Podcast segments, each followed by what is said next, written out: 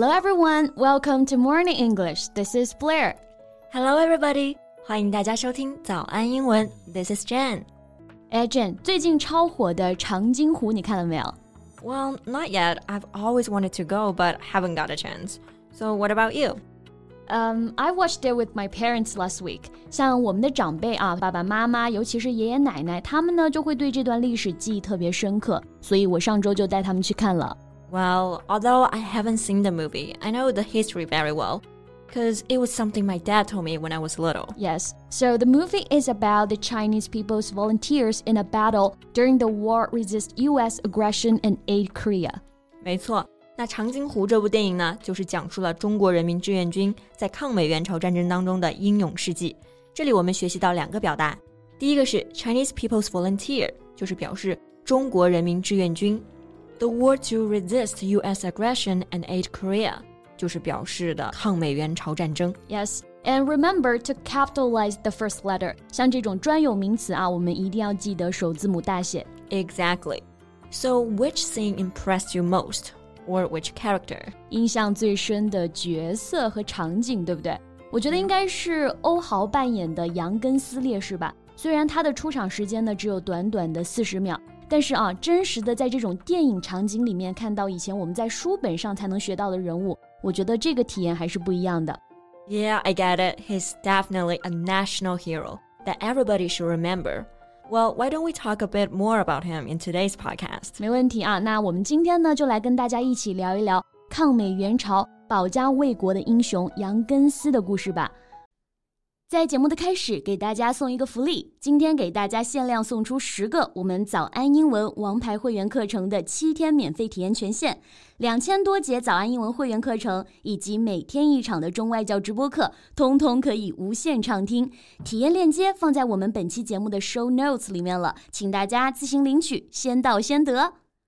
So Yang Gensi was born in a poor peasant family. He was exploited and oppressed by landlords since childhood. 对。杨根思呢，出生于一个贫苦的农民家庭，a poor peasant family。那这里 peasant，我们来学习一下。 So, is a poor person of low social status who works on the land, used to refer to people who live in countries where farming is still a common way of life. 对，这里啊，peasant，我们就可以翻译为农民或者说乡下人， 靠种地为生。因为从小出身贫寒，杨根思呢就一直受到地主的剥削和压迫。这个剥削我们就可以用 exploit 来表达。Yeah, if you say that someone exploiting you, you think that they are treating you unfairly by using your work ideas that giving you very little in return. 对，难怪要打倒地主，对不对？对光让干活不给钱，那哪行啊？对啊。 So in October, he joined the Chinese People's Volunteer Army to fight in the North Korea. 对，那在一九五零年十一月份的时候呢，抗美援朝战争第二次战役当中，杨根思，he was then the company commander of a volunteer army, was ordered to take a platoon to guard the small Kaolin on the bank of Changjin Lake, which was responsible for cutting off the retreat route of the U.S. Army to the south. Exactly. 那时任志愿军某部连长的杨根思呢，奉命带一个排扼守在长津湖畔的东南小高岭。那这里啊，我们看几个表达。对，那第一个呢，就是 company commander，就是表示连长。嗯，company 在这里是表示连的意思。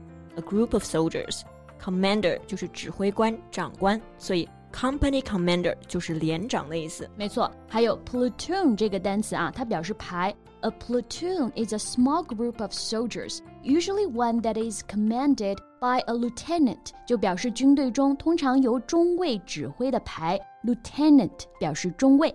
对，那他们扼守高地的原因呢，主要是负责切断美军南逃的退路。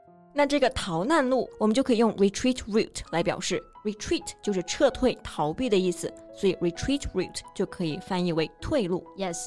So on the 29th, the 1st Marine Division of the US Army, known as the Ace Army, began to attack Xiaogaoling, and most of the fortifications were destroyed by heavy artillery fire. 没错，那在二十九号的时候呢，号称王牌军的美军陆战第一师开始向小高岭进攻，猛烈的炮火将我军的防御工事摧毁。猛烈的炮火，我们就可以用 heavy artillery fire 来表示。 artillery 就是表示炮火、大炮。那这个防御工事呢，在英文当中就是 fortifications. Yes, fortifications are buildings, walls, or ditches that are built to protect a place and make it more difficult to attack. 敌人猛烈的炮火把我方的防御工事都摧毁了，可想而知，杨根思带领的部队他们有多难啊！Yeah, he led the whole platoon to quickly repair fortifications and prepare for the battle. When the US military was within 30 meters, he led the whole platoon to shoot suddenly and quickly beat back the enemy's first attack. 没错，杨根思带领全排迅速的抢修工事，做好战斗准备。 待美军靠近到只有三十米的时候呢，带领全排突然射击，迅猛打退了敌人的第一次进攻。Then the US Army organized two forces and launched an attack under the cover of eight tanks. He commanded the soldiers to rush into the enemy's group and fight with bayonets and shovel. 我们看看这个差距啊，敌人的武器是什么？八辆坦克 （eight tanks），而我们呢，bayonets 刺刀 and shovel 铁锹， 实力悬殊啊！但是我们的志愿军绝不认输。没错，他率领全排顽强抵抗。以人在阵地在的英雄气概，接连击退美军八次进攻。When he was the only one left, he threw a grenade and pulled the fuse. He resolutely picked up the explosive bag and rushed to the enemy group and died with the enemy. He was only 28 years old. 哇，在最后只剩他一个人的时候，他投完手榴弹，拉着了导火索，毅然抱起炸药包冲向敌群，与敌人同归于尽，年仅二十八岁。那这里呢有两个单词。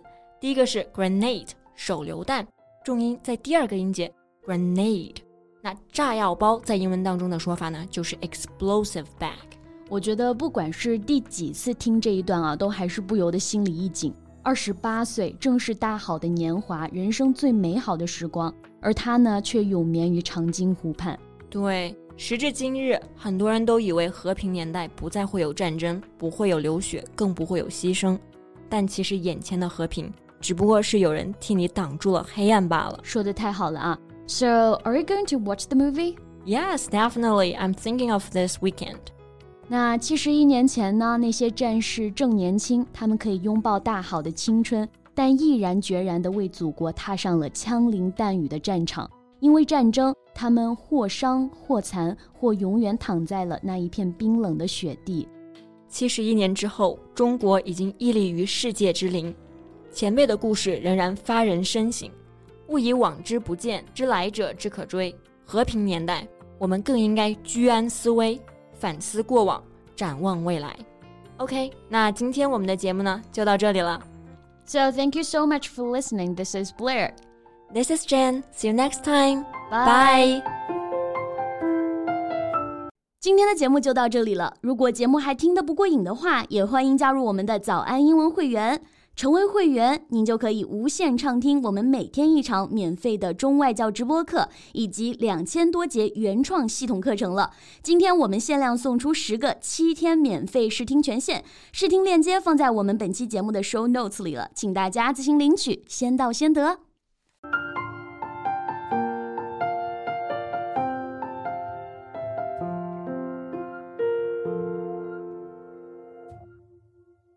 This podcast is from Morning English.